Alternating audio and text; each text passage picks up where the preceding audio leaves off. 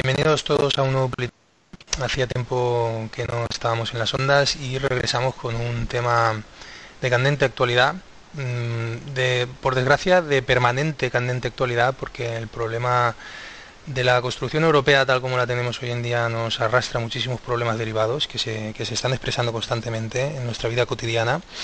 Hay quienes lo llaman crisis económica, hay otros que lo llaman estafa. Quizá todo esto sea la resultante de, de una construcción europea al servicio de los mercados financieros, que es este el título. Construcción Europea al servicio de los mercados financieros es el título del libro escrito por nuestro invitado que es Jérôme Duval.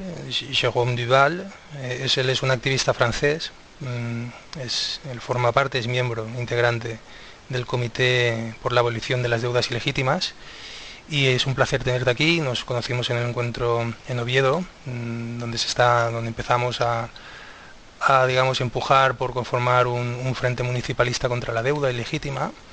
Y bueno, fue muy interesante conocerte a ti y a muchos otros activistas y, y ha sido un honor contactarte y que hayas aceptado estar con nosotros, Jerome. Bienvenido. Muchas gracias, el placer compartido, tío. Muchas gracias por uh, estar aquí contigo. Muy bien, vamos a disfrutar un rato de la charla contigo porque te has, te has currado este libro muy interesante. Es un libro que recorre básicamente de forma crítica toda la evolución histórica de la construcción europea, desde el primer momento, 1952 hasta, hasta hoy en día, pasando por Maastricht, pasando por la, forma, la, constitución del Banco Central Europeo, la Troika. Eh, claro que ponernos a, a, repasar sistemáticamente toda esta evolución que tú describes bien en tu libro, que tampoco es que sea un libro, no es un mamotreto, son 96 páginas, con lo cual has hecho una buena labor de síntesis no vamos a ir punto por punto, pero de toda esta evolución, mm, ¿qué es lo que tú considerarías esencial para, para, para a lo mejor la persona que no está muy politizada, que recibiera, digamos, los puntos clave de cómo ha sido esta construcción europea desde el principio hasta ahora mismo, ¿no? Y luego ya lo ponemos en relación con, con la situación político-económica que vivimos hoy en día. Pues básicamente la idea clave del libro que, lo hicimos juntos con la periodista Fátima Martín, eh, era plantear la construcción europea desde el punto de vista eh, histórico, eh, viendo que era desde, desde su inicio al servicio del capital, que desde, desde que se pienso la, la, la, Unión Europea eh, era a favor de los intereses de las grandes empresas y, y, de, y del capital entonces, lo que criticamos hoy en día, a veces hay, siempre, creo que siempre viene más gente eh, criticando la Unión Europea. Eh, eso, por un lado, se entiende bien, pero hay que plantearlo en, en, relación a su, a su historia y cuando, cuando la gente sepa que desde el principio se pienso así, uh, para unos intereses privados, uh, entendemos mejor por qué hoy en día sigue así, sigue así de la misma forma y golpeando a lo público. Básicamente es eso la, la idea que queríamos uh, plantear en el libro. Uh -huh porque desde el principio se hizo, se hizo así a favor de los intereses privados de las grandes empresas de, del, nucle, del ámbito nuclear o de la, del carbón, por ejemplo, eh, y, y, y, poco a poco con el tiempo siguió el, este marco y, y esta línea. Eh, con una, con una ideología muy fuerte, el, totalmente liberal, uh, para más privatización, eh, etcétera. Pero aquí, vamos a ver, porque porque a lo mejor la, la, idea que, puede, que podemos tener en general sobre la Unión Europea es que eso responde en cierto modo, o al menos en parte, o encuentra su legitimación en el hecho de que venimos de una guerra mundial, ¿no? Una guerra mundial y después de esa guerra mundial se forma la Sociedad de Naciones, si no recuerdo mal, o eso fue después de la Primera Guerra Mundial, porque eso también lo tengo un poco difuso. Pero lo que sí que está claro es que mm, la formación de la Unión Europea entra dentro también de un relato de narración en el cual pues Europa nos unimos de una forma solidaria, ¿no? Y en lugar de matarnos unos a otros, pues vamos a colaborar por el bien de los pueblos. Y uno podría pensar que eso fue así a lo mejor durante un tiempo. Es decir, esa construcción europea que tú nos afirmas que está hecha en contra de los intereses de los pueblos y a favor del capital, eh, habría que ver en qué momento, digamos, se expresan en toda su crudeza, porque no olvidemos que están los 30 gloriosos después de la Segunda Guerra Mundial, ¿no? Durante, digamos, esos 30 años, eh, digamos que todo el mundo, entre comillas, quería ser Europa, porque aquí se, hubo una eclosión del estado del bienestar y del confort y de, las prestaciones sociales. España evidentemente se sumó a eso mucho más tarde, pero digamos en la Europa desarrollada eso fue así. Entonces lo que yo, la pregunta que te vengo a hacer es si Europa en el año 52 ya estaba ya estaba, digamos, pujante. En el 57 nace la Comunidad Económica Europea. Em, ¿Cómo ha sido esa evolución? Es decir, ¿en qué momento dado la, influencia, digamos, perniciosa de esa Unión Europea construida alrededor del interés del capital ha, digamos, conseguido empezar a golpear ya definitivamente a los pueblos? ¿O si eso ha sido desde el primer momento y por algún motivo no nos hemos, estamos dando cuenta de una forma tan clara como hasta ahora? No, el hecho de que esto, esto, esa historia empezó después de la Segunda Guerra Mundial eh, es importante porque, como lo, lo, decías tú, eh, había, había intereses por parte de Estados Unidos también, porque había una eh, muchos dólares y euros y, bueno muchos dólares perdón que circulaban en aquel momento.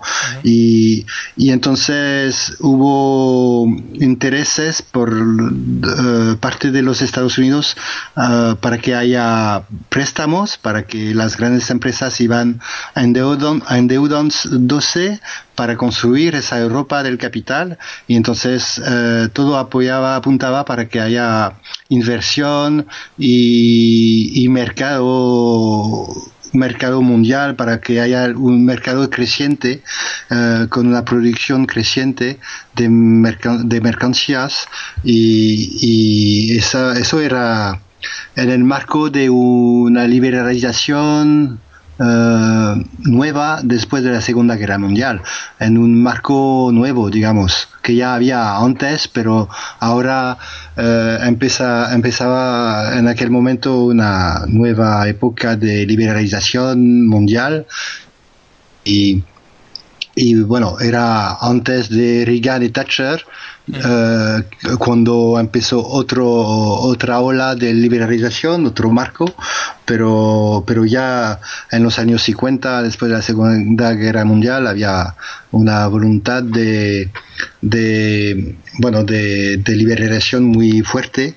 Y como planteamos en el libro, empieza con la comunidad del carbón y del acero para que haya eh, después del plan Marshall para que haya eh, eh, inversión de en, estas empresas.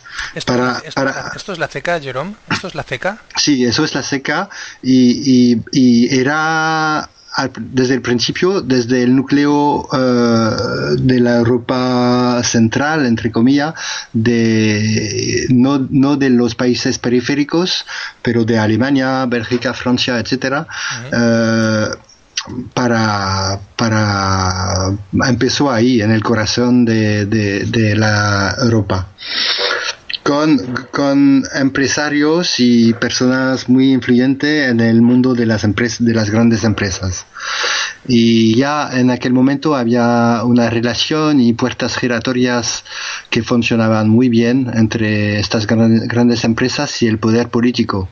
Y ya, y, y lo que lo que queríamos decir en el libro, que se dice en otros libros también, es que, es que esa construcción de la seca y luego de, los otros tratados se hizo desde eh, unos personajes eh, emblemáticos de las grandes empresas y de y del poder político que estaba ya ligado con estas mismas grandes empresas. Entonces hay una, ya cuando ves dónde, de dónde salió eh, esto, de dónde, de dónde salieron estos tratados, eh, como la SECA en, en los años 50, ya sabes un poco a dónde va, a dónde vamos, cuál es la dirección marcada. ¿Lo ves como un, digamos, el precursor o, o el punto de, de, inicio de lo que luego culmina en el 57 con el nacimiento de la Comunidad Económica Europea? Sí, claro, claro. Eh, está, está muy claro que está tota, totalmente y, hoy vemos muy bien el tema de la puerta giratoria sigue, siguiendo funcionando a tope, como con el Manuel Barroso, por ejemplo, en Goldman Sachs, eh, y que estaba presidiendo la Comisión Europea durante una década.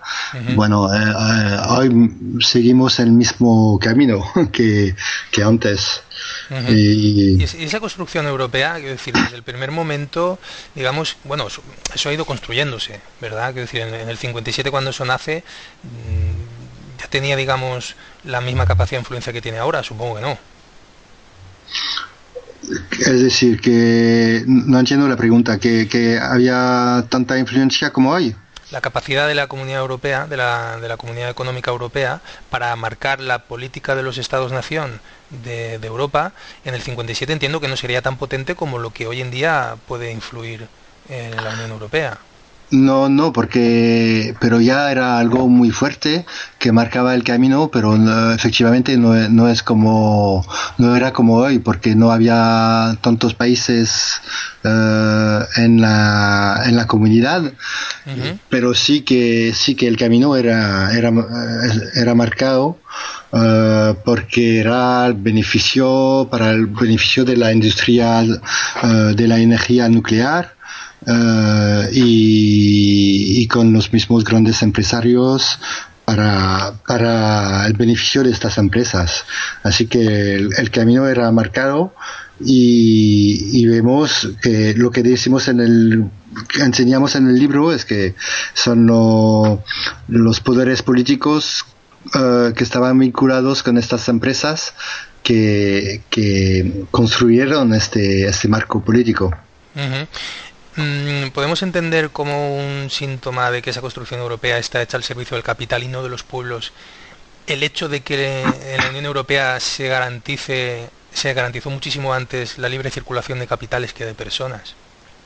Claro, eso ya era, mm, sí, sí, así era desde el principio porque de hecho, fíjate, cuando la, en 57 tú, tú hablas de la Comunidad Económica Europea, ya era algo uh, se planteaba ya la creación de un mercado común uh, para, para la fluidez de la mercancía eh, cuando no se planteaba para nada la, la, de las personas y lo que se de lo que se hablaba era de la del intercambio de mercancías y de la y de la de la industria de la energía nuclear en aquel momento que era algo uh, nuevo que, está, que estaba en crecimiento y que era el modelo que había que, que, tomar y, desarrollar y difundir eh, en toda la, región.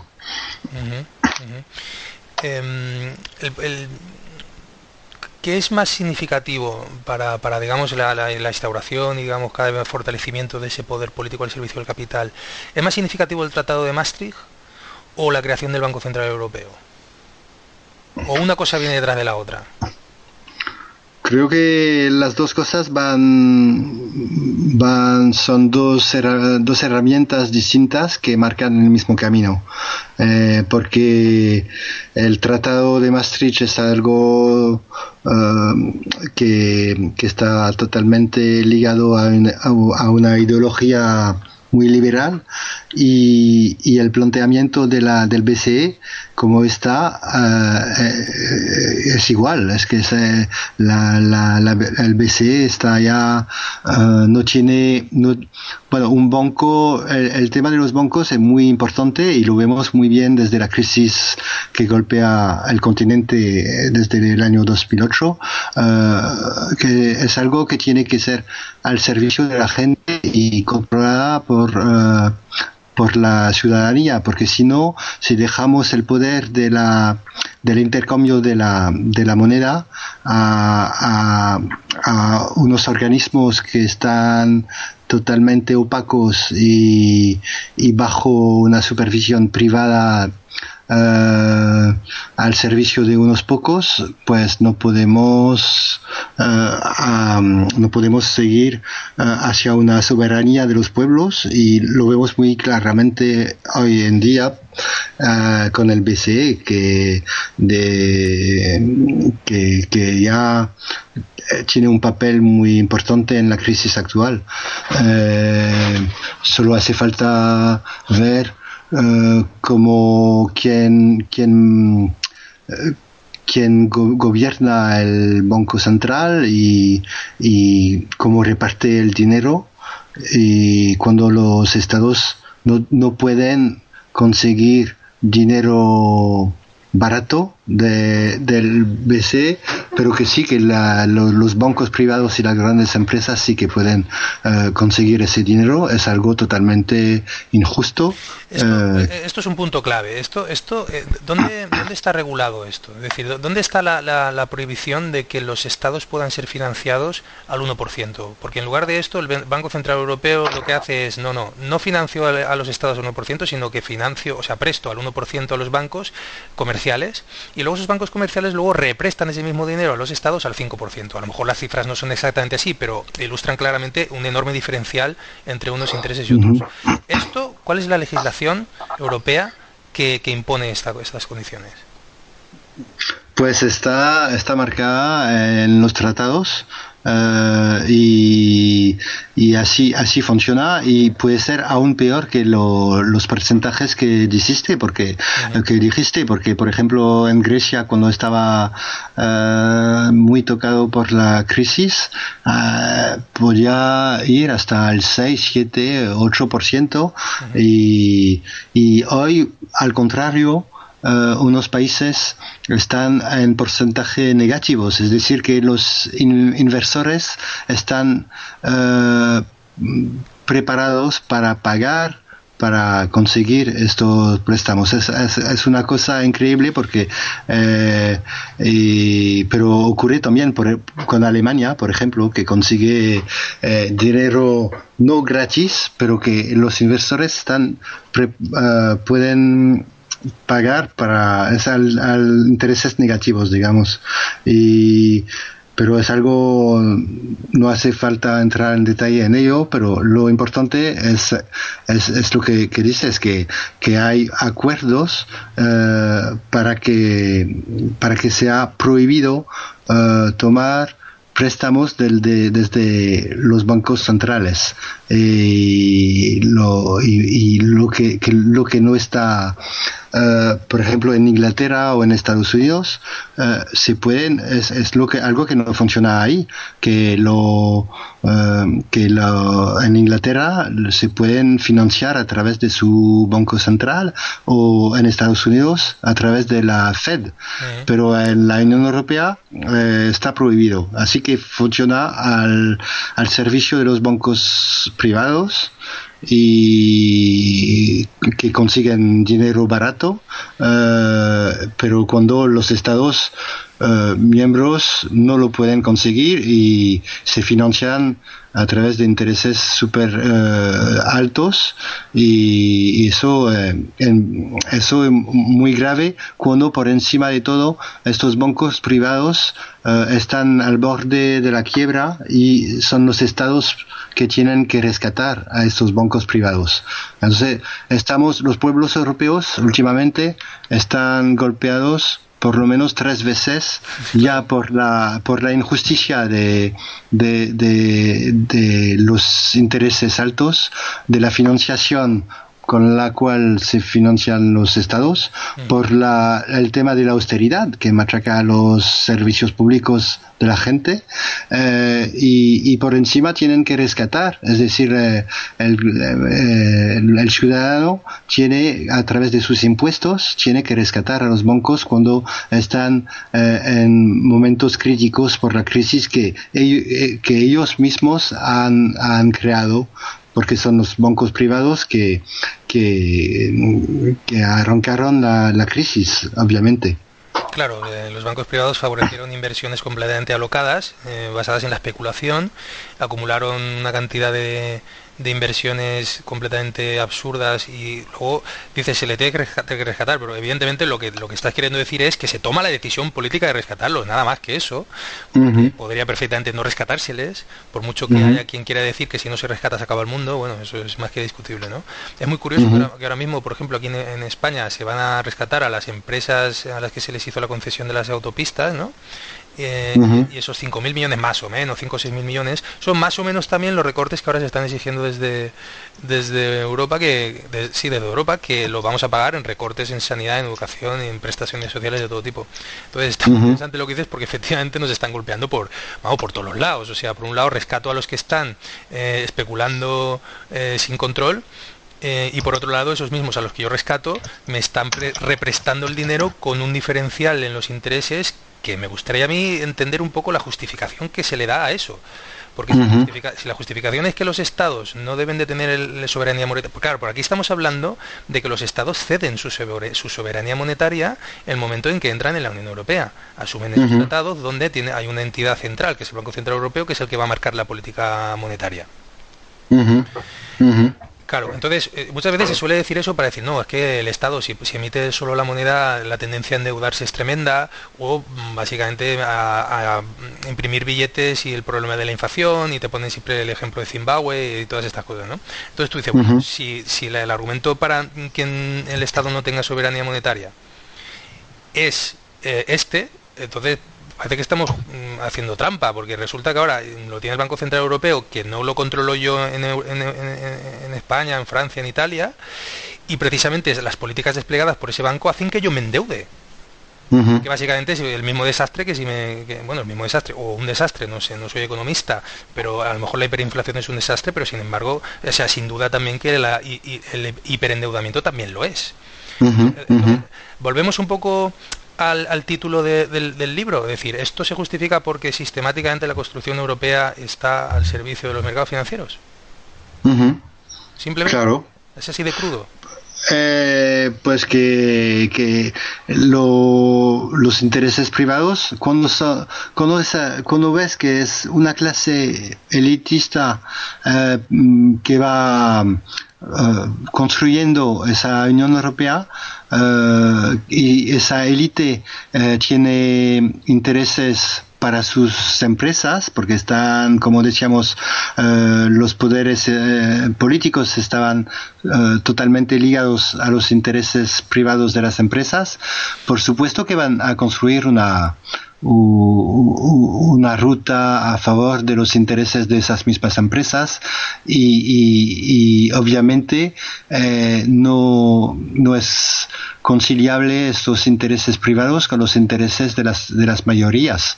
Así que de, sencillo es esto. Creo que el 15M, eh, lo, bueno del movimiento 15M es que hizo entender a la mayoría, quizás la mayoría todavía no, pero eh, espero que dentro de poco sea el caso, eh, que era el 1% que, que estaba en contra de, los 99%, eh, porque que nos guste o no el término marxista de lucha de clase, es cierto que hay una élite que va eh, dirigiendo el poder económico eh, y político y que esa misma clase, que esa élite lo, lo, lo, hace bien para sus intereses, sin, a lo mejor sin querer dañar a, los pueblos, pero obviamente se ve eh, muy claramente que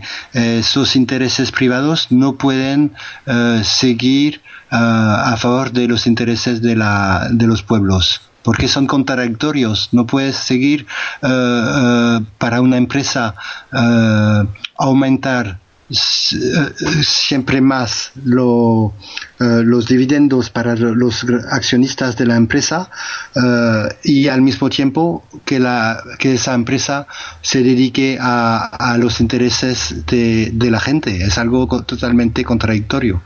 Eh, como, está, como, está hecho, como está hecho el, sistema, no puede por eso creo que hace falta una ruptura del sistema para cambiar el marco totalmente porque eh, estamos el sistema se apoya en, unos en unos, herramientas que sea el BCE los bancos privados la construcción europea a través de, de sus tratados.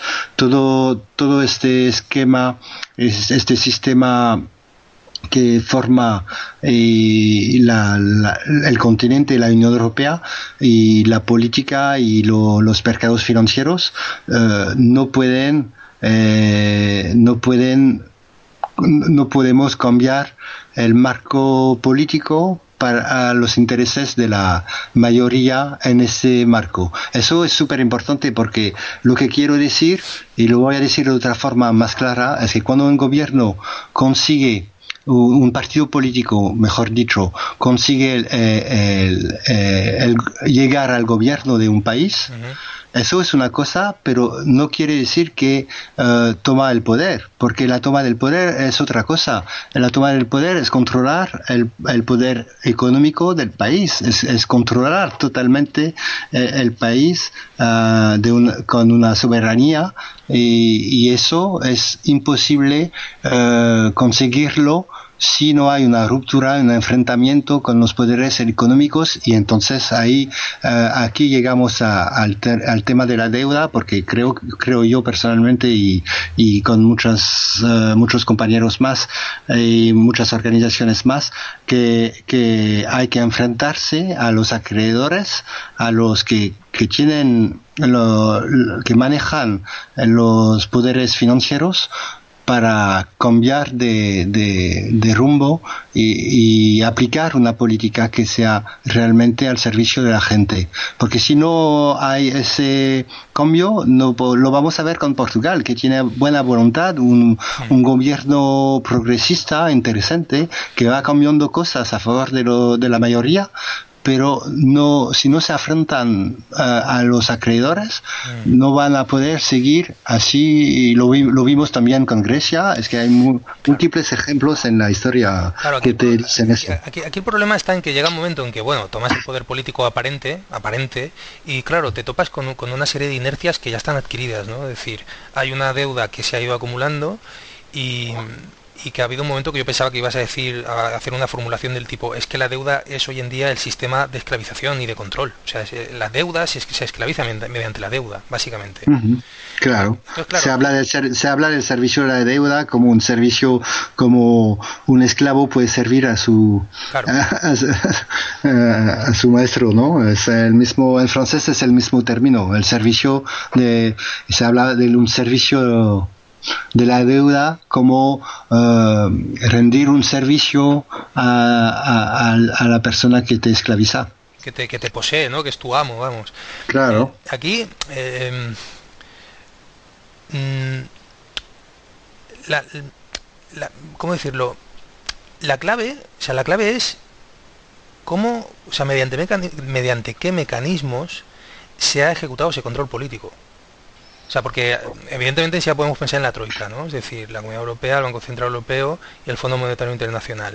Hay un, hay un capítulo de tu libro que se titula La Troika se impone sin legitimidad alguna como regulador de la crisis. Entonces, claro, tú dices, se impone. ¿Por qué? Porque el Banco Central Europeo, o sea, la Comunidad Europea todavía dirías, bueno, supuestamente hay unos tratados firmados, el Banco Central Europeo supuestamente está regulado desde la, desde la Unión Europea, pero el Fondo Monetario Internacional ¿Qué demonios pinta ahí? Está, está claro que la Comunidad Europea, el Banco Central Europeo, la construcción de eso está viciado por unos intereses determinados, pero el Fondo Monetario Internacional, ¿quién demonios lo ha llamado a esta fiesta, entre comillas, no?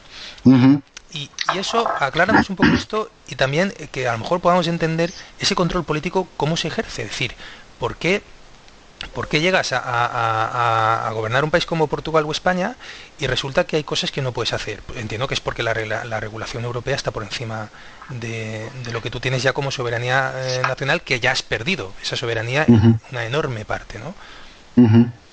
No, no, es, el tema del Fondo Monetario Internacional es súper interesante porque al principio de la crisis en eh, los años 2007-2008 eh, eh, estaba, estaba una, en una crisis interna el Fondo Monetario uh, y, y, al nivel de su financiación porque se, se financia el, fondo con sus préstamos, eh, estaba, estaba bastante mal porque en aquel momento todavía no estaba eh, estaba ya en, en Europa, eh, pero no tenía un papel importante desde hace tiempo. Y, y, y por suerte para el Fondo Monetario, entonces por suerte entre comillas, eh, para el Fondo Monetario eh, hubo esa crisis que le permitió entrar eh, en la Unión Europea dando nuevos préstamos, porque justo poco antes había países del tercer mundo, entre comillas, de, de, países del sur, que me gusta más llamar países empobrecidos, que, que que reembolsaron, como Brasil y otros más, que reembolsaron el, Fondo Monetario para eh, desecharse de, esa institución eh, que, tenía un pie en el Ministerio de las Finanzas de las finanzas de sus países y, y, ya después de la crisis argentina había que había que alejarse un poco del Fondo Monetario que, que tenía bastante mala pinta eh, por todo, todo, todas las crisis crisis anteriores. Eh, hay que recordarse la crisis asiática, la crisis argentina y el papel del Fondo Monetario es, es increíble. Eh, y, y, entonces cuando surgió la crisis de, actual, que todavía seguimos padeciendo en Europa, el Fondo Monetario pudo prestar de nuevo a los países eh, de la Unión Europea como hizo el Fondo Monetario en 82 cuando empezó a prestar a los países del sur, empezando eh, por México en 82 cuando surgió la crisis de la deuda en aquel momento. Era en 82 era el principio de una crisis de la deuda tremenda en el sur eh, global y empezó por México, pero hubo muchos otros países del sur que, que, que no podían uh, seguir reembolsando a sus acreedores. Entonces, ¿qué hizo el Fondo Monetario? Uh, el Fondo Monetario dijo en 82 y luego lo hizo de forma parecida en Europa, llegó a la puerta de esos gobiernos diciendo, pues, si no podéis reembolsar a sus acreedores, nosotros, porque en México cuando estaba en crisis en 82, eh, no podía reembolsar y, los acreedores eh, no, no querían no querían prestar de nuevo a México porque temían de no poder eh, recuperar su, su dinero. Y entonces llegó el Fondo Monetario diciendo, pues sí, nosotros vamos a prestar, pero lo, lo, lo, a cambio de estos préstamos, porque son préstamos que un poco especiales, porque nadie más quiere hacerlo, vamos a imponer ajuste estructural que llamamos ahora eh, planes de austeridad, que son casi iguales, eh, es decir, políticas Um, políticas económicas muy importantes para el rumbo político de un país, como planes de privatizaciones, un poco lo que está viviendo ahora Grecia bajo su tercer memorándum, es decir, uh, privatizaciones, bajada de la de, de, bajada de los salarios y de las pensiones, de eh, liberalización del mercado, etcétera. Eh, entonces, y, además con intereses altos. Y, y todo esto es un poco en una bola de nieve de, de, de la deuda y, y lo, los estados tenían que pedir nuevos préstamos para reembolsar antiguas deudas y así siguió hasta, hasta la nueva crisis. Y así sigue eh, el capitalismo vive uh, crisis uh, de forma estructural. Así que si no salimos de esa crisis, pues quizás algún día saliremos de esa crisis, pero por la naturaleza del sistema capitalista seguiremos de un día al otro hacia otra crisis de nuevo. Mm. Ahí ¿cómo decirlo? Hay, un elemento muy cristiano ¿no? en, en, en, traumatizarse frente al hecho de, estar en deuda. ¿no? Como que si tienes una deuda es una especie de sentimiento de culpabilidad y el pago de la deuda es algo prioritario, algo así como resarcirte de un pecado, ¿no? Cuando en realidad hay, hay, un, hay un concepto que, que, yo leí una vez sobre esto y me pareció interesantísimo, ¿no? Es el hecho de que cuando una persona presta también tiene una mutua responsabilidad. Es decir, si tú prestas a alguien que sabes que no te lo puede devolver, tú también eres responsable de que no te lo devuelva hasta cierto punto. Entonces, claro, em, lo que está bastante claro es que la deuda es una forma de controlar a, los, a, los, a las personas. O sea, alguien me debe algo y pues me debe pues un poco como su vida. O sea, la puedo, la puedo condicionar. Lo que estabas tú diciendo de Fondo Monetario Internacional con los países.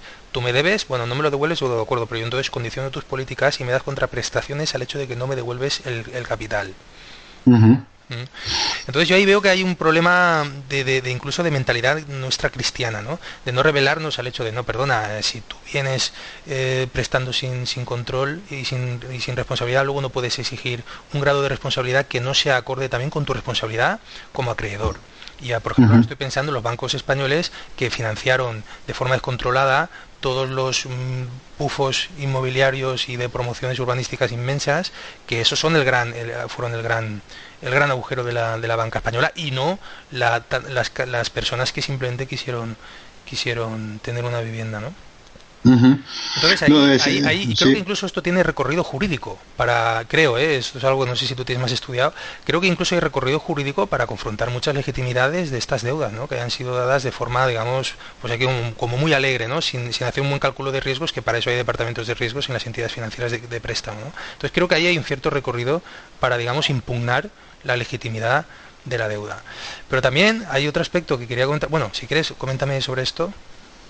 No, pues sí, es cierto que hay una, una moral eh, y también los medios que no y, y, la, y los partidos de derecha que eh, como el Rajoy, por ejemplo, que siempre va machacando diciendo que sí que las deudas hay que pagarlas, se pagan, sí, sí, pero es cierto también que hay es algo que hay que eh, tumbar y despontar porque si estudias un poco eh, la que sea cual sea de las tres religiones monoteístas hay en cada uno de sus libros que sea el Corán la, la Torah o la Biblia hay capítulos en los cuales te dicen que hay que perdonar cuando hay algo injusto hay que perdonar.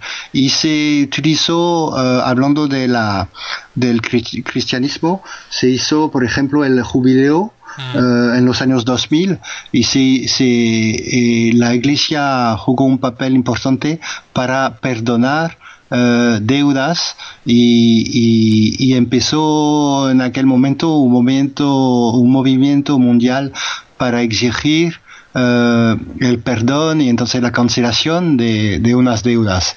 Lo que pasa es que hubo también, por otro, en este marco, otros otras organizaciones uh, como uh, la, la, a la cual pertenezco, el KRTM, que quería ir un poco más allá de lo que planteaba esas organizaciones cristianas. Mm. Pero sí que eh, hay, hay, hay, que, mm, hay que tumbar este eh, este eslogan de las deudas se pagan porque si son injustas, porque se tienen que pagar y también hay que estudiar un poco la historia y ver cuántas veces se perdonaron las deudas, cuántas veces se, abona, se, sí, se, se cancelaron deudas ilegítimas y, y, se hizo muchas veces, a veces, muchísimas, uh, muchísimas veces, a veces para los intereses uh, de, lo, de los estados poderosos, uh -huh. como Estados Unidos con Irak, por ejemplo, que perdonó la deuda de Irak para,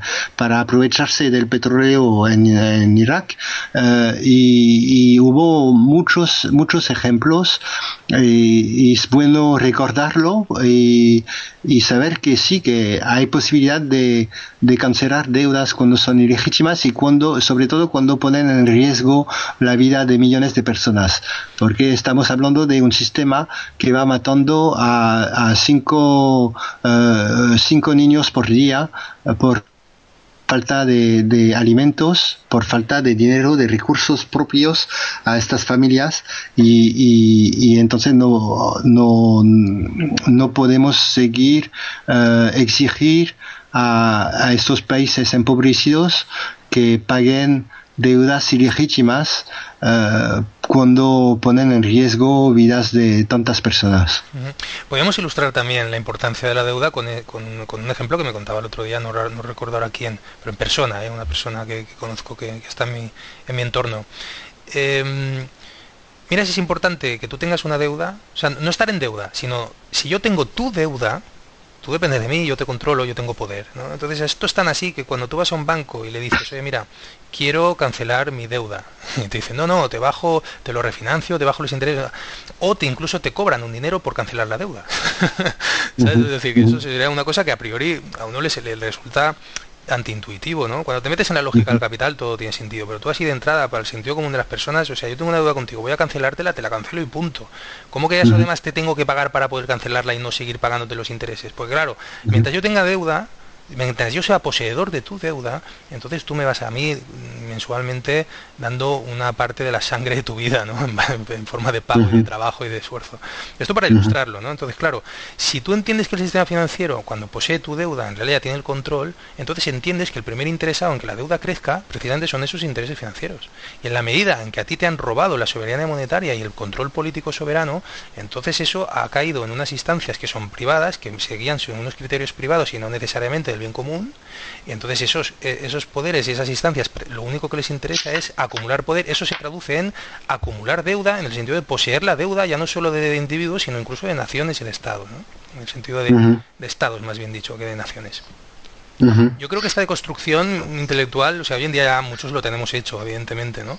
Pero parece que quizás no lo suficiente como para llegar al punto en que tú decías antes de confrontar el, el statu quo, que claro, el, tu libro lo que básicamente también te intenta hacer es situar el, el epicentro del sostenimiento de este statu quo, digamos, depredador y extractor de, renta de la gente, este epicentro tú lo, lo, lo, lo, sitúas en Europa. Es decir, ahora el problema lo tenemos eh, a, nivel supranacional o supraestatal. Sí, sí, sí. Y hay otra cosa también que quería mencionar, es que hay, hay distintas formas de cancelar deudas y hay que cuidar porque eh, como no me, me hace pensar en, ello lo que decías tú porque se habla por ejemplo de reestructuración de vamos a, aliviar un poco la deuda para que pueda seguir reembolsando. Pero aquí está el tema. Cuando entiendes es algo súper importante cuando entiendes que el, el, sistema deuda funciona uh, para tomar el control sobre tu vida y sobre la política de un Estado, que es eh, igual, eh, hay que entender que cuando el Fondo Monetario y otros organismos y estados plantean una reestructuración, un alivio de deuda, eh, etcétera, puede ser algo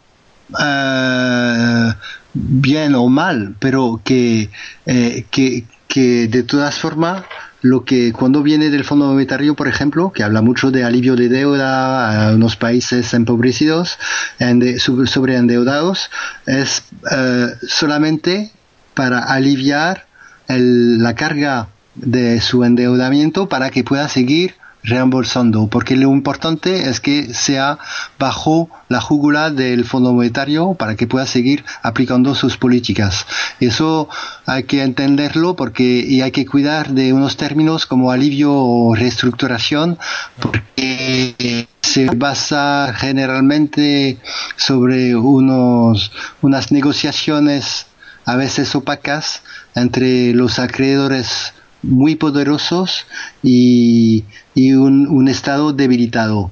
Y, y, entonces hay que cuidar porque hay que salir de, de, de este esquema de pensamiento uh, que no nosotros en la plataforma de, en, la cual pertenezco en el Estado español, la plataforma de auditoría ciudadana de la deuda, no, no, no queremos seguir en, un, uh, en, eh, en, este sistema de deuda, uh, aunque sea bajo unos alivios de deuda para que sigamos reembolsando siempre, ¿sabes? Es que queremos cambiar de rumbo para para no repetir la, misma rueda de la historia, que sigamos endeudándonos para reembolsar de nuevo. Mm, es que básicamente, eh, dicho de una forma muy sintética, el statu quo actual depende del sistema de deuda. Así sí de claro. Sí. Claro. O sea, es el sistema, un poco retomando lo que decíamos antes. Hay un aspecto que me gustaría abordar contigo, y esto tiene relación con el, con el, con el encuentro que tuvimos en Oviedo. Em, el cómo esto repercute de una forma más directa incluso a, las entidades locales, ¿no? En función de las políticas que se despliegan a nivel nacional. Y me explico. Aquí estamos hablando de las leyes Montoro.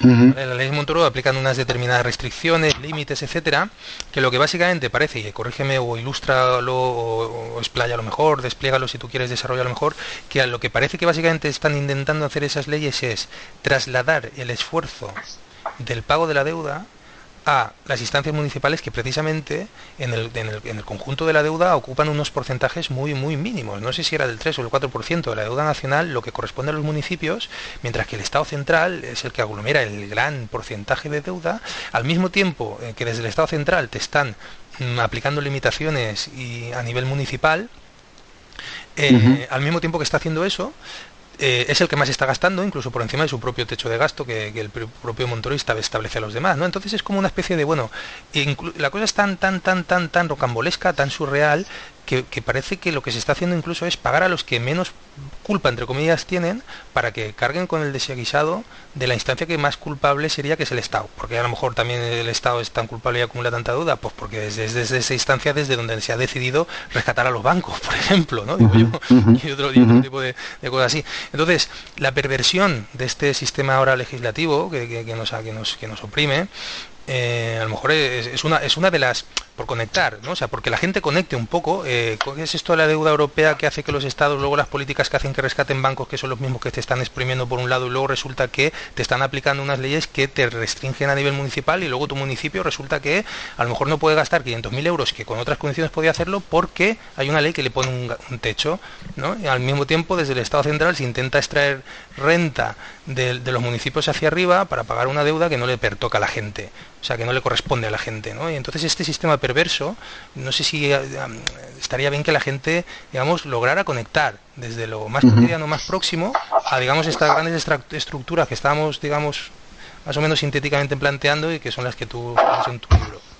No, no, eh, eh, es efectivamente lo, como, como, lo dices tú, a, unos puntos más o menos, pero es, así, es que las deudas em, de, de, los municipios del Estado español representan una, una parte muy, muy débil en el conjunto de las deudas del Estado español, algo como el 4% que decías tú. Eh, y entonces se ve muy bien que es algo, la ley Montoro, que mm, eh, es, una herramienta política más que económica, porque eh, lo que está en juego no va a cambiar eh, mucho, no tanto la estabilidad del Estado, puede, puede, sí que puede cambiar cosas, pero no es algo estructural como la deuda pública del Estado. Eh, y hay que entender la ley Montoro en el, en el marco del cambio de la Constitución de 2011 eh, que se hizo con los dos partidos del PPSOE que llamamos, eh, de los partidos del establishment, que, que, que impusieron a través de este cambio eh, del artículo 135 el reembolso de la deuda por encima de cualquier otra eh, necesidad, otra, otro gasto público. Entonces hay que hay una prioridad en el pago de la deuda, como lo plantea la ley Montoro eh, a, los, a los ayuntamientos. Es algo tremendo, pero es una una herramienta política más bien que económica. Es que eh, para que pueda controlar eh, Es que lo que hemos hablado antes al respecto de los estados, diciendo que el Fondo Monetario prestaba a los estados para controlar su política uh, económica y entonces su, su, su, rumbo político al final y al cabo, porque si controlas la economía del país, ya controlas un poco la, uh, el rumbo político del, de, del mismo país.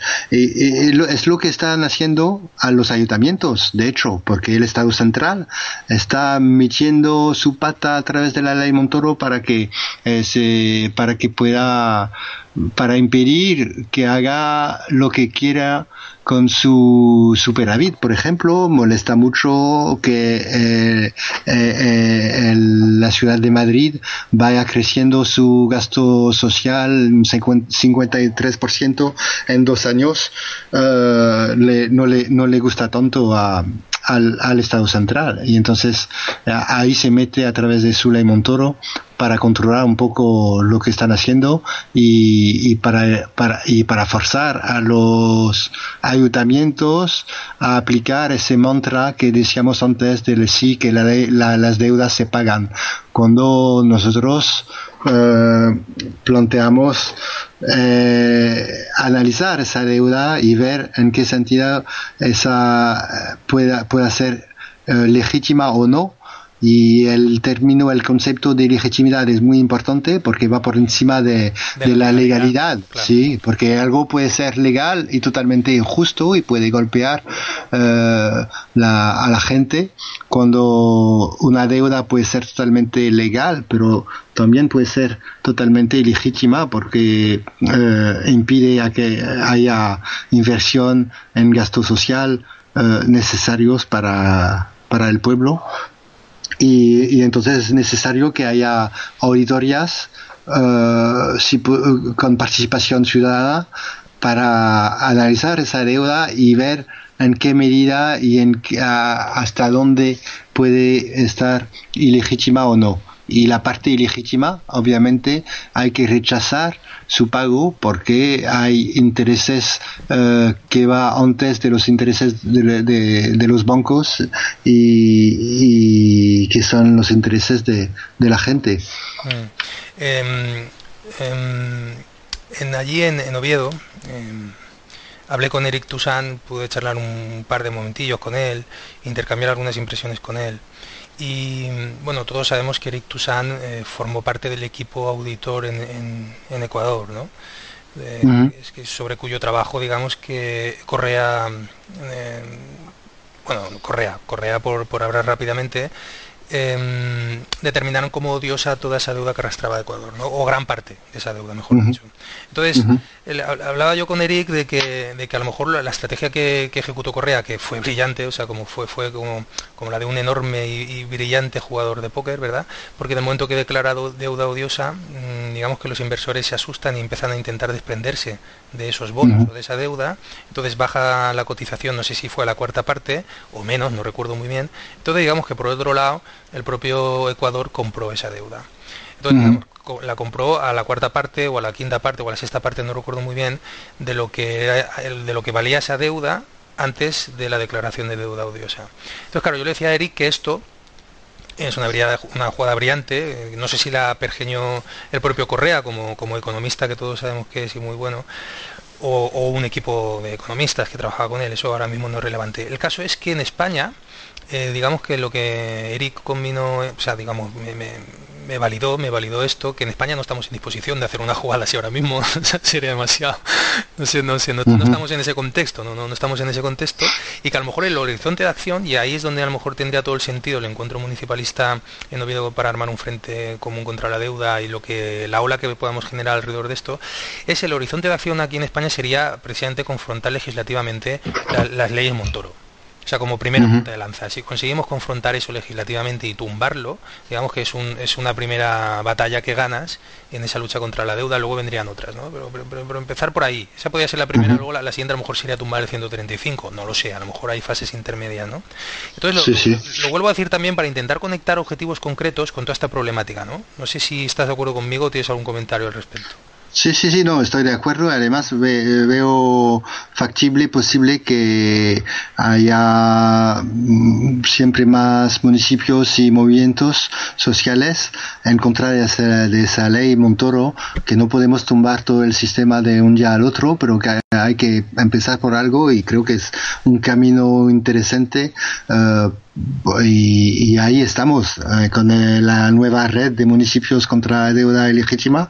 Vamos a empujar contra, eh, empujar el gobierno central para que, para rechazar esa ley totalmente justa. Sí, sí, y lo, lo, veo posible también. Eh, lo que lo que hizo lo que hizo Ecuador era muy importante en aquel momento porque porque efectivamente Ecuador ganó eh, con este intercambio. Eh, no, bueno, Eric Toussaint con otros compañeros, porque había participación de otros movimientos sociales internacionales, representantes de movimientos sociales internacionales y expertos ecuatorianos también, por supuesto, pero nosotros como KETM queríamos ir más allá de lo que hizo Rafael Correa. Eh, es decir, que el informe final eh, decía que había, que había que rechazar la totalidad de la deuda legítima y al final hubo ese intercambio de títulos que benefició a Ecuador porque pudo, eh, pudo ahorrar el equivalente de 7 mil millones de dólares, que es algo bastante importante para el Estado de Ecuador. Lo que pasa es que no cambió totalmente la... Eh, Ecuador no, no, cambió totalmente la forma de, de su empezó de nuevo a financiarse a través de préstamos con el Banco Mundial, por ejemplo, eh, y, y, ahora empezar de nuevo con un problema de, deuda. Eh, por eso que eh, creo que es importante que haya una auditoría permanente eh, con, que toca también aspectos medioambientales, de género, etcétera, para, para vigilar este problema, porque puedes conseguir algo súper importante como lo hizo Ecuador, pero si no, va, si no vas más allá de eso y planteas nueva eh, esquema de financiación a largo plazo, mm. te, te chocas de nuevo con, el mismo problema. Vale, y vamos a, lo que ya había yo pensado que podíamos acabar aquí. Mm, claro, si te, si te paras a pensar eh, cuál es el problema último de raíz del cual a lo mejor la deuda incluso es un síntoma, a lo mejor te, te, topas con la problemática del sistema monetario. Entonces aquí, decir, cuál es la naturaleza del sistema monetario, quién lo controla, cómo está regulado en función de qué intereses, quiénes son los que deciden. Aquí tenemos el problema de que no hay una banca pública. Pues bueno, quien dice que el BCE es público, pero en realidad cuando tú ves cómo se maneja realmente el Banco Central Europeo, de público no tiene prácticamente nada. Eso es más bien corporativo. Y lo que, lo que te quiero decir es, por decirlo rápido, ¿salir del euro o no salir del euro, Jerome? Es decir, el, horizonte de, acción para la liberación de la deuda y del sistema de esclavitud deuda pasa por, por, una ruptura con el euro o pasa por la amenaza real de la ruptura con el euro para redefinir el euro desde las propias estructuras europeas? Es decir, ¿tú cómo concibes esa batalla? Que en última instancia, por supuesto, tiene que abocar a un cambio del sistema monetario, ya sea porque te sales del euro y tú retomas tu soberanía monetaria y haces las políticas monetarias y económicas de otra forma, o ya sea porque, digamos, tomas, haces un asalto al Palacio de Invierno, llámalo como quieras, tomas las instituciones europeas y las reformas desde dentro. dime, tu, dime tu diagnóstico, tu receta sobre esto. Bueno, yo, es un planteamiento personal que me puedo equivocar, pero eh, ya para empezar no creo que sea posible reformar las instituciones, eh, hablando de las instituciones europeas, desde dentro. Es algo que creo que es un error político, eh, un error político muy grave pensar que se puede reformar desde dentro sin cambiar Uh, si, si, creo que es necesario desobedecer, lo dice muy claramente Rick Toussaint, desobedecer a, a los tratados europeos y eh, las instituciones que lo, que lo hicieron, porque si no desobedecemos no nos vamos a encontrar con lo que en la misma situación que vivió hace poco Grecia y hay que aprender es muy importante para el Estado español ahora y los movimientos sociales y los eh, gobiernos del cambio en los municipios del Estado español que, que, toman lección eh, de lo que pasó en Grecia. Creo que es fundamental pensar, eh, entender que no se puede aplicar su programa electoral progresista sin una ruptura, sin una, sin desobedecer a, lo, a, estos tratados uh, europeos. Y no veo posible que haya una reforma desde dentro, eh, ya por un lado. Y luego, luego eh, la, la, moneda, por supuesto, es un tema fundamental porque es el nervio de la guerra. Lo, eh, al principio, cuando se, se empezó a hablar del tema de la salida del oro, al principio de la crisis, bueno, a nivel, digamos, continental, con más fuerza, al principio de la crisis griega, no estaba tanto a favor porque yo, yo pensaba siempre que era algo eh, importante, que había que seguir debatiendo del tema, pero que tú puedes cambiar de, de valor de intercambio si lo que pero si eso no es suficiente eh, para aplicar políticas progresistas porque eh, es algo importante pero no, no es suficiente en sí mismo. Entonces a mí lo que me interesa más allá de la salida del oro es ¿Qué, política se lleva a cabo con esto? Eh, es lo, me parece fundamental. Y tú tocaste un tema también fundamental, es, eh, la, el, tema de los bancos, de la eh, ahora se habla mucho de la remunicipalización de los servicios públicos en el Estado español y creo que ahora toca también otro otro ámbito político que es la socialización de los bancos privados. Porque se, se, eh, para que sea, eh, por ejemplo, te digo, en Bélgica tenemos un banco que se, a, a raíz de la crisis de Dexia, perdón, que el Estado belga rescató dos veces este banco privado, que es Dexia, y, y, hubo un banco malo, etcétera, etcétera. Y ahora resulta que tenemos un banco uh, Belfius, que es un banco público 100% al Estado belga. Lo que pasa es que no, no es un, un banco uh, uh, bajo control ciudadano y sigue, el Estado belga sigue manejando el banco público como si fuera un banco privado con la misma política. Y, y, y, entonces hay una nueva campaña que arranca ahora que, que, es para la socialización de este banco, para que sea realmente al servicio de la gente y no que sea un banco público con una forma de, de actuar eh, muy capitalista al final. Y, y, y es, es un, un término que que me gusta eh, el término de socialización porque eh, va más va más allá de, eh, de, de, de, dar la vuelta a un banco privado para que sea público es también que sea al servicio de la, de la ciudadanía. Y es súper importante, no podemos, el, el, dinero es algo tan importante que no, no lo podemos dejar uh, en manos privados.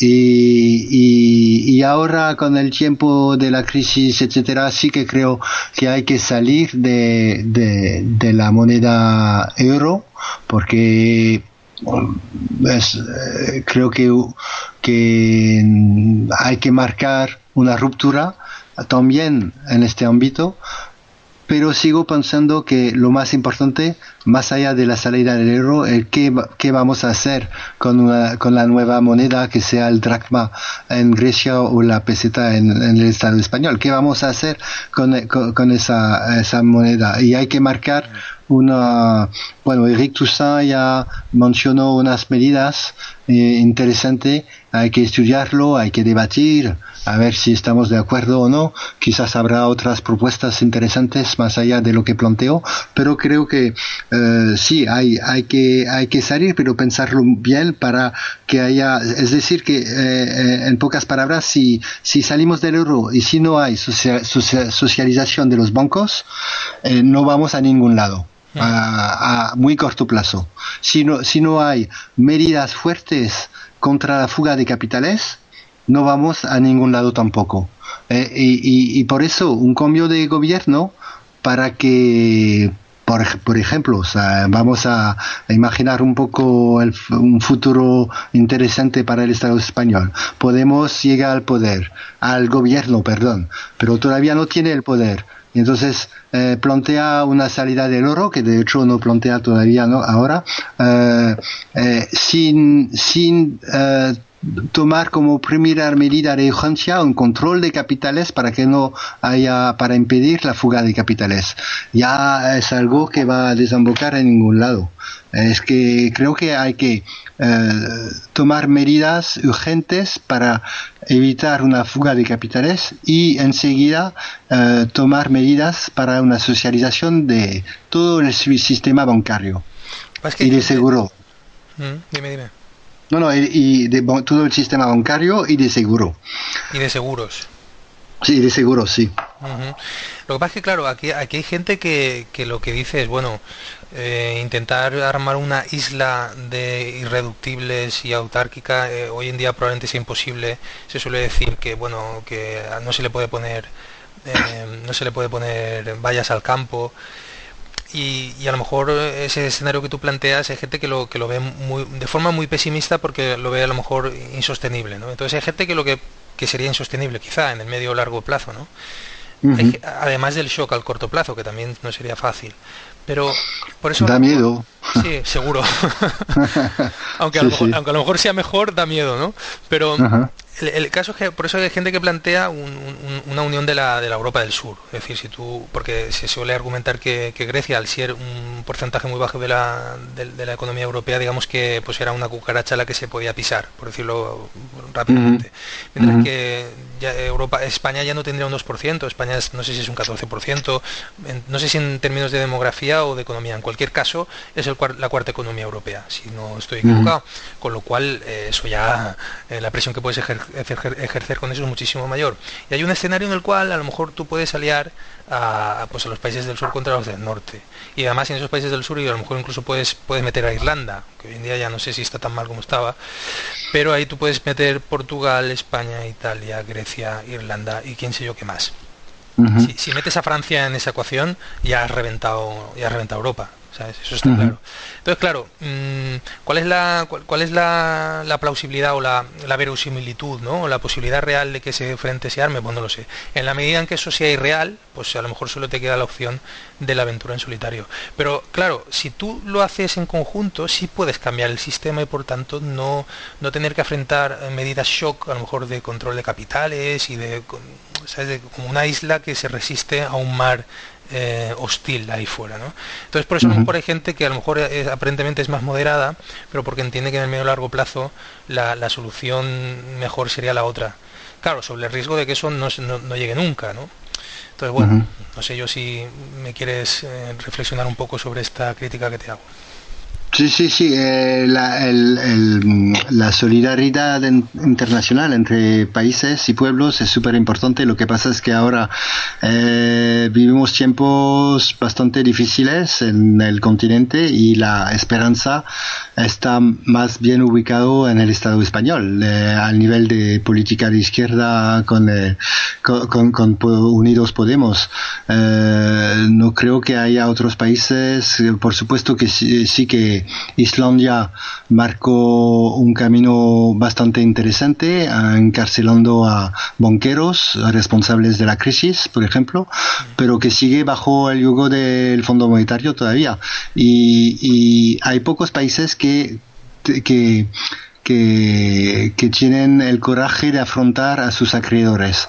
Pero sí que, eh, por supuesto, lo que decíamos, tú, tú, decías que sí, son medidas que, que dan miedo, pero hay que aprender de la historia y cuando vemos que eh, un Estado eh, toma medidas fuertes en contra de sus acreedores para rechazar el pago de una deuda ilegítima, pero con firmeza, sí que siempre gana Eso lo vemos em, con muchos ejemplos de, eh, por ejemplo, en la, para tomar un ejemplo así, eh, entre muchos más, el, eh, el, de México, cuando estaba en plena revolución, tomó medidas fuertes y no pagó su deuda y, y, ganó, porque siguió así mucho tiempo, muchos años sin pagar su deuda y al final y al cabo sí que pagó, pero una parte muy, muy pequeña de lo que tenía que pagar antes.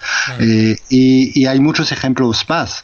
Entonces sí que hay que aprender de la historia eh, cuando un Estado toma medidas eh, firmes puede ganar es que es una correlación de fuerza que puede cambiar. Cuando tú te sientes, y el ejemplo de Grecia es muy interesante porque cuando hicieron el referéndum y que ganó el no en contra de la austeridad y los memorándum que se llevaban a cabo, eh, estaba a punto de ganar y de cambiar la correlación de fuerza. Si eh, lamentablemente no Chipras no elogió, no, no, eh, no siguió este camino y, y tomó otro camino que ya creo que, que lo tenía claro desde el principio, pero eso es otra historia.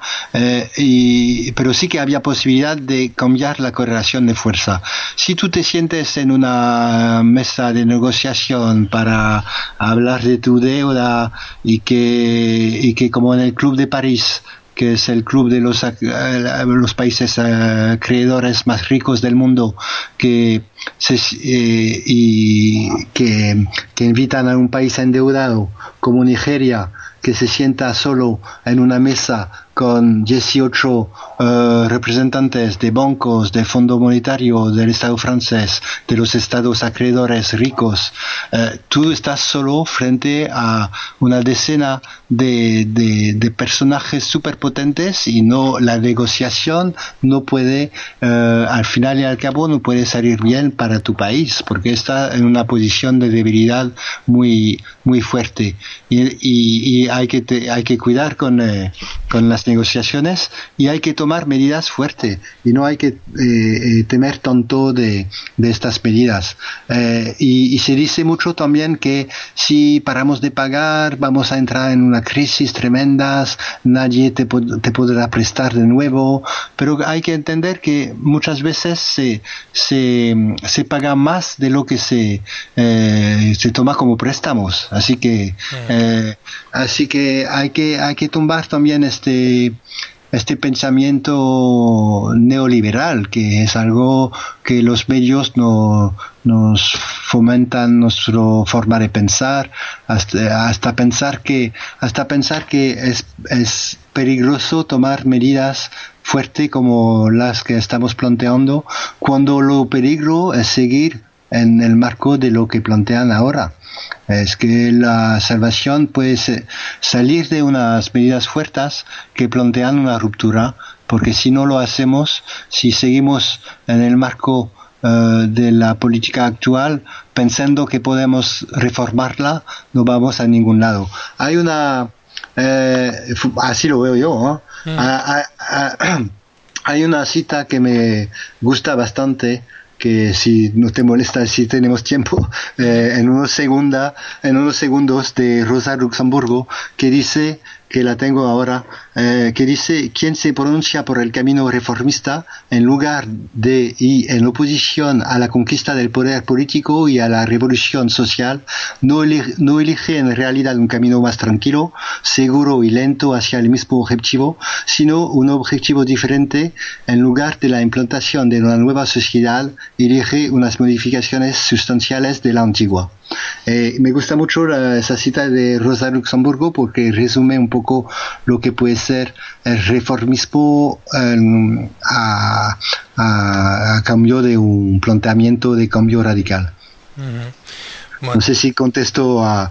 Y, y, y, por último, a, respecto de las medidas fuertes que, que, que, podrían acompañar una salida del oro, también hay que pensar, eh, hemos hablado de la socialización de los bancos eh, y también una separación de los bancos que es algo que se planteó al principio de la crisis cuando golpeó el, el continente la, y que se planteó el gobierno francés eh, y que se aprobó por ley, pero que al final resultó muy débil y que no tiene ningún sentido por el nivel de debilidad que, lleva esa ley, de una separación de, los bancos de depósitos y de los bancos de inversión.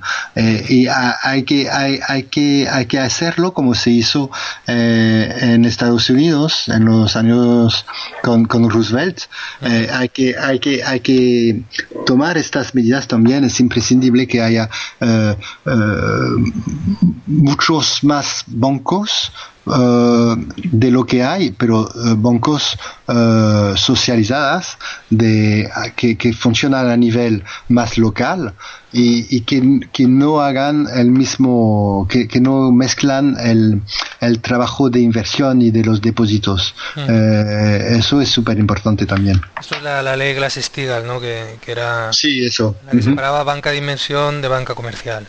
Sí, súper importante que se planteó en Francia, pero que resultó una cosa horrible porque al final eh, se planteó, eh, lo hicieron eh, grandes banqueros con el gobierno francés a favor de sus intereses y, y resulta algo que no que no cambió eh, la estructura de los bancos, de los balances de los bancos. Ah. Y, entonces lo que quiero decir es que eh, después de esta crisis, bueno, después todavía estamos padeciendo de esa crisis, pero no hemos tomado las lecciones y hablando de, de los riesgos de los bancos, eh, estamos en la misma situación que no eh, ya sabíamos porque el gobierno francés por ejemplo lo planteó ya sabíamos que había que tomar medidas fuertes como esa la separación de los bancos pero que al final no lo hicimos y que nos encontramos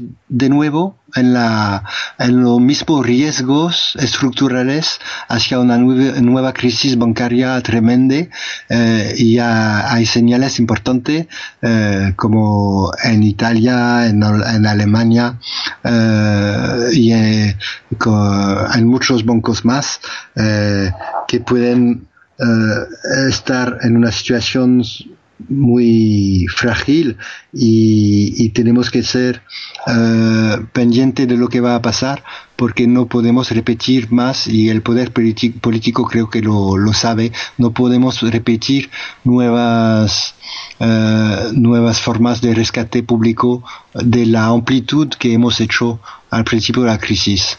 Entonces hay, que estar pendiente de lo que pasa uh, con estos bancos no sé si he contestado a, más o menos a... Por supuesto. vamos, vamos a ir cerrando, Jerome. Eh, muchísimas gracias por lo que has dicho. Ah, ¿Tú consideras que podrías hacer una conclusión de todo lo que hemos planteado hoy aquí? Creo que la, quizá a lo mejor lo último que has dicho podría ser de conclusión, en el sentido de a ver si nos sirve todo esto para estar al loro, es decir, para estar atentos y que no nos vuelva a pasar lo mismo. Porque claro, eso es tanto como decir que el pueblo tendría que empoderarse y si eso fuera así, ahora mismo, por ejemplo, el rescate bancario que quiere ejecutar el gobierno español a las autopistas, por valor de 5 o 6 mil millones de euros, ya no sería... decir, uno, uno tendría que pensar que eso ya no debería ser concebible ni siquiera que pasase. Y sin embargo se va a seguir ejecutando. Entonces, claro, ahí nos falta mucho, ¿no? Parece que nos falta mucho todavía sí, sí, nos falta, nos falta mucho, pero yo creo que viviendo en Bélgica ahora y, viendo, siguiendo un poco lo que está pasando en el Estado español, creo que eh, nos falta mucho, pero que podemos tener un poco no me gusta tanto la palabra de esperanza, pero podemos, eh, podemos ver unos cambios en marcha ya en el Estado español, eh, con los gobiernos del cambio en los municipios, con unos partidos políticos nuevos que no están perfectos, por supuesto, pero que va, que marcan un camino interesante con unos debates eh, interesantes. Y lo más importante de todo es que haya una concienciación uh, fuerte y profunda de la población uh, respecto de estos problemas uh, sistémicos que, que, nos golpean para que para, para pensarlo bien todos juntos y juntas para plantear otra otro sistema. Muchísimas gracias Jerón por todo, por tu activismo, por, por conocerte, por escribir el libro y por estar aquí en nuestro programa hoy y contarnos todo esto. Ha sido un honor y un placer tenerte con nosotros, Jerome. Gracias a, gracias a ti, gracias a todo, todos los oyentes y seguimos en contacto y vamos a, vamos a seguir en este, en este camino difícil de la lucha social para mejorar las cosas. Hay que, para, para concluir, hay que, eh, hay que pensar el capitalismo, como decíamos antes, eh, que, que machaca la vida y nosotros, eh, nosotros solo lo que planteamos, lo dice muy bien Zoe Konstantopoulou, la presidenta del Parlamento griego, que la ex presidenta del Parlamento griego lo que se lo que se plantea es una, lucha para la vida. La austeridad mata eh, y, y, el sistema capitalista mata a través de sus planes de austeridad y sus instituciones mortíferas como la, el Fondo Monetario o sus tratados europeos o la Ley Montoro.